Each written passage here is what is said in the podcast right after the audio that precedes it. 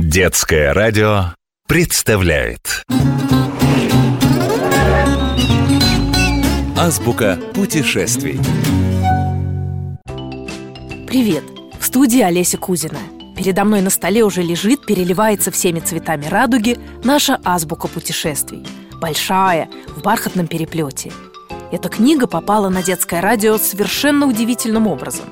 Ее принес в редакцию ветер дальних странствий. Ни у кого ничего не спрашивал, просто взял и забросил ее нам в окно. Пока мы охали-ахали, какая она красивая, книга вдруг открылась сама.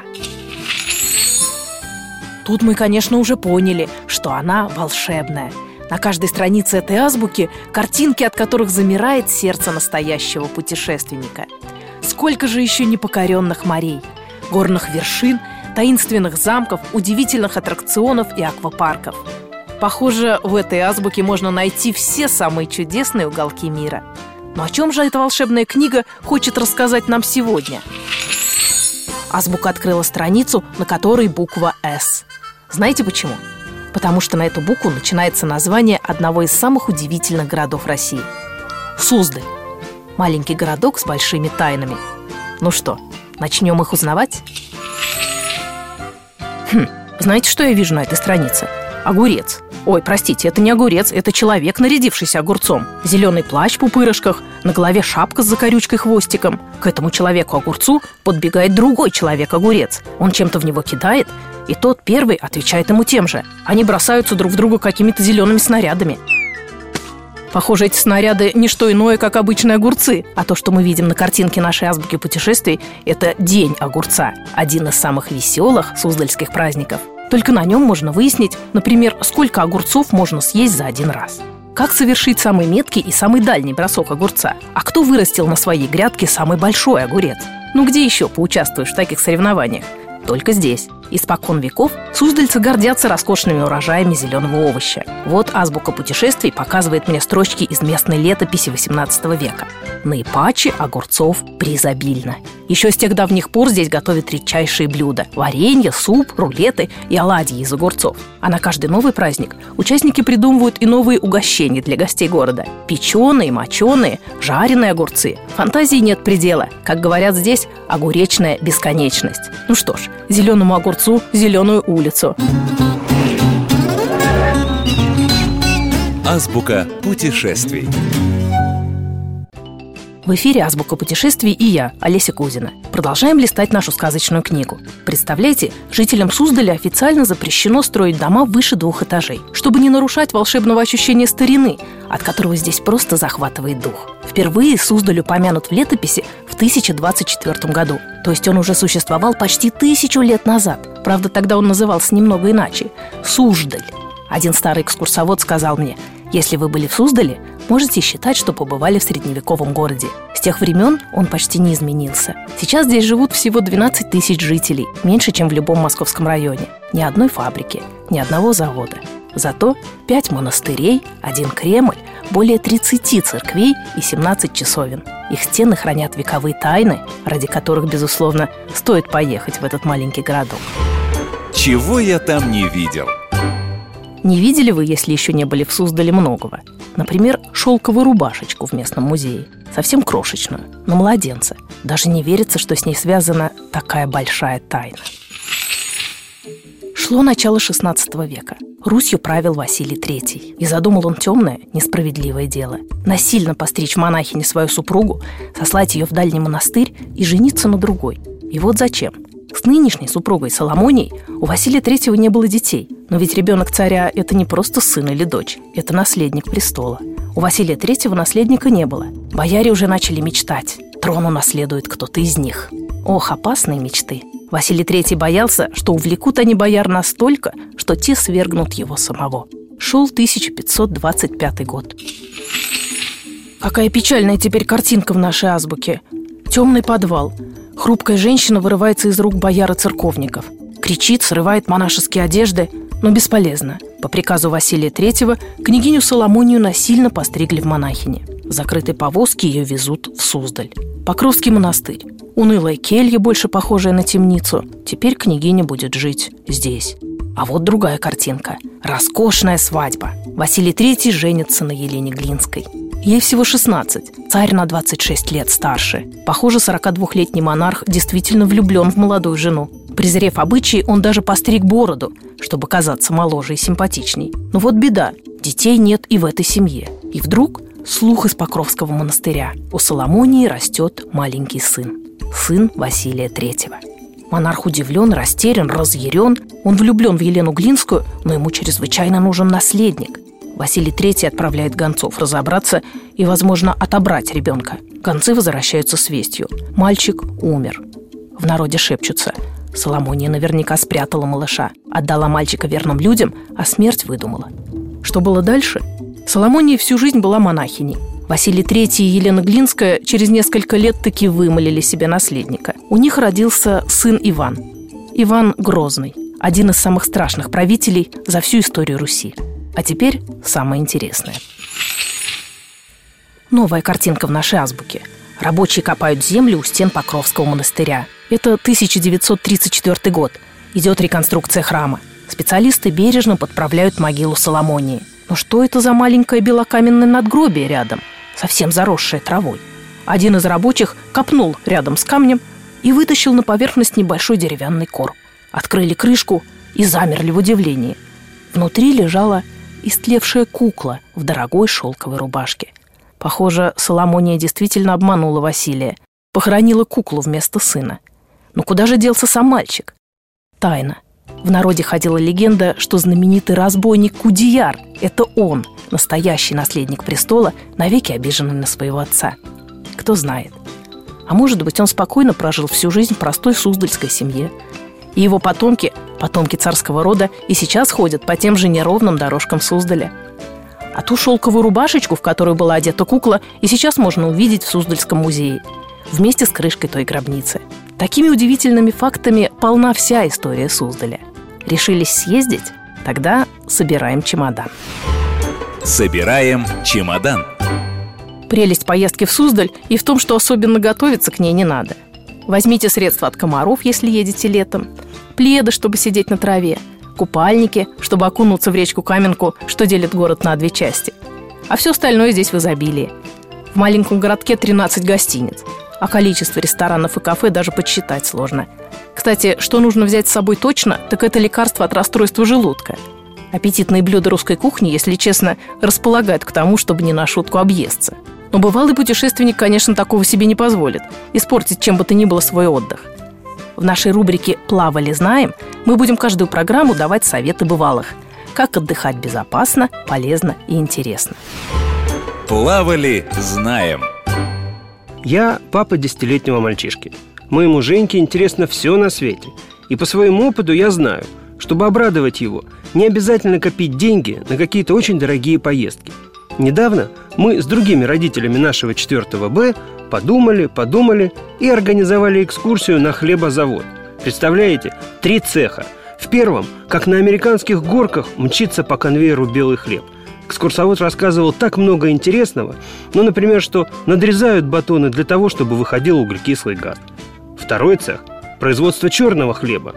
Буханки вынимают из огромной печи настоящим ухватом, как в сказках. А в третьем цехе появляются на свет разные булочки с джемом. Аромат необыкновенный. Домой мы возвращались довольны и с гостинцами. Каждому дали по буханке свежайшего черного и белого хлеба. Прекрасная получилась поездка. Интересно, весело и недорого. Плавали, знаем. Ну что ж, вернемся к нашей азбуке.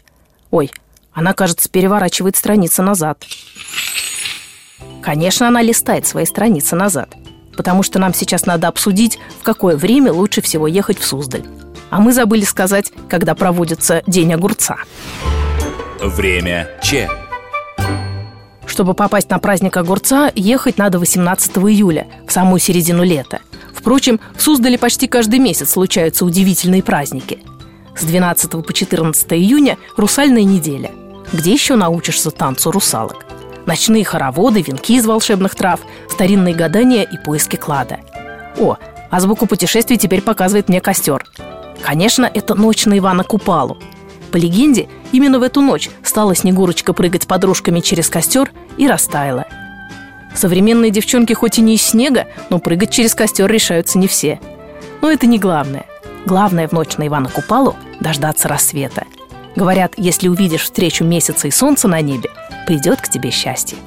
Еще гуляют в Суздале на Рождество, Крещение, на Масленицу, да любой русский праздник здесь отмечают с размахом, весело и вкусно. Осталось выяснить, как добраться до этих чудесных мест. Навигатор. Из больших городов к Суздалю ближе всего Владимир.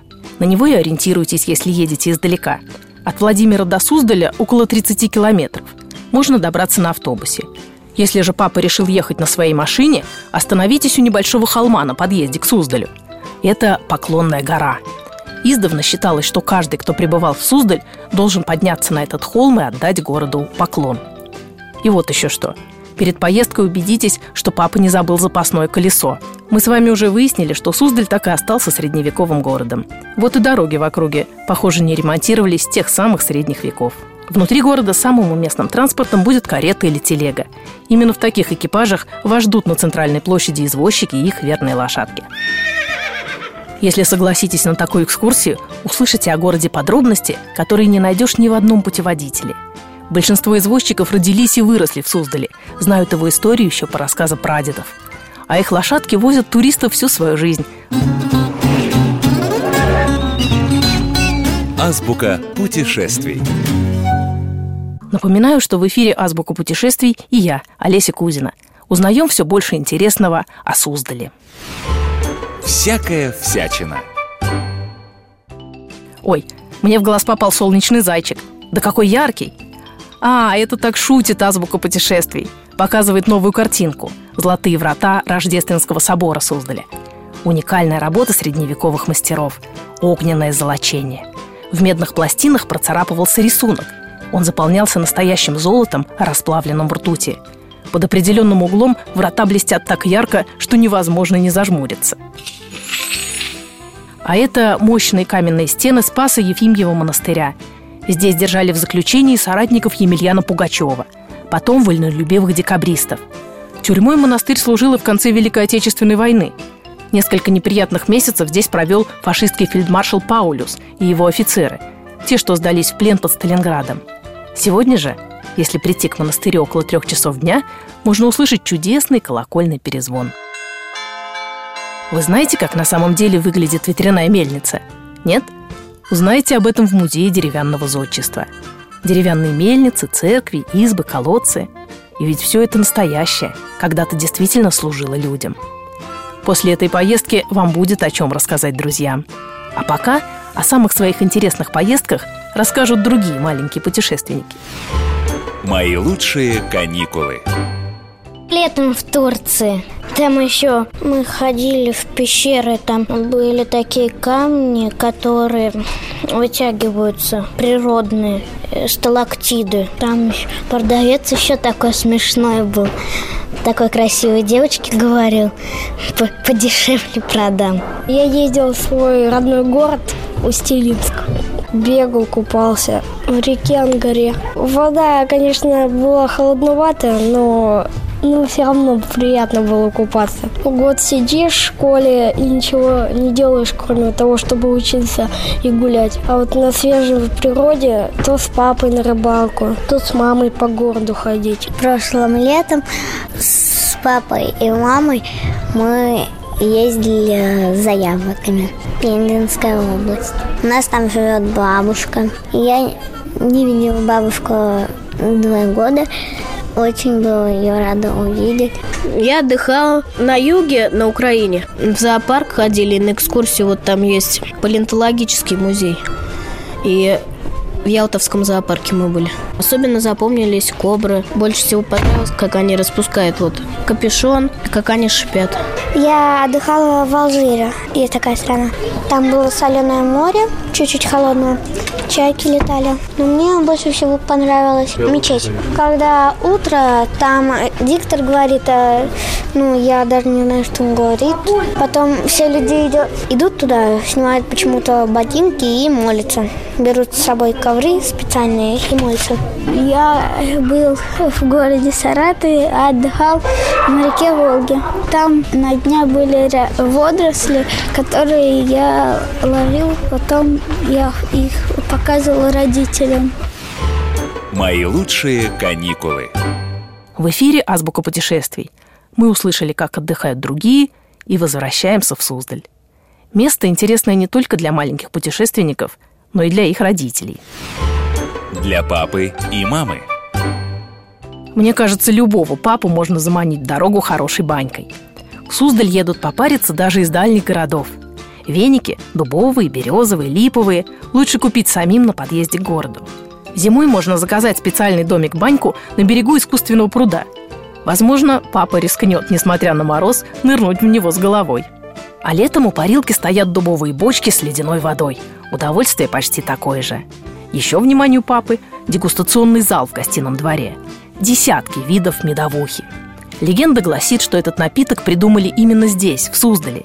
Кстати, медовуха бывает безалкогольная, очень вкусная – Попробовать такую можно и самым юным путешественникам. Она похожа на сладкий лимонад. А маме? Маме, несомненно, надо сходить рано утром в центр города. Одной. Остановиться на углу торговых рядов и Кремлевской улицы. Вот точно так же несколько веков назад прибегали сюда веселые белошвейки. Удирали от забот, чтобы купить горячую кулебяку у торговых рядов. Сегодня местные бабушки пекут их точно по тому же рецепту и с удовольствием им поделятся – Правда, они-то пекут их в настоящей печи, а не в духовке. Кулебяки получаются румяные и невероятно вкусные. А потом стоит зайти в небольшое уютное кафе.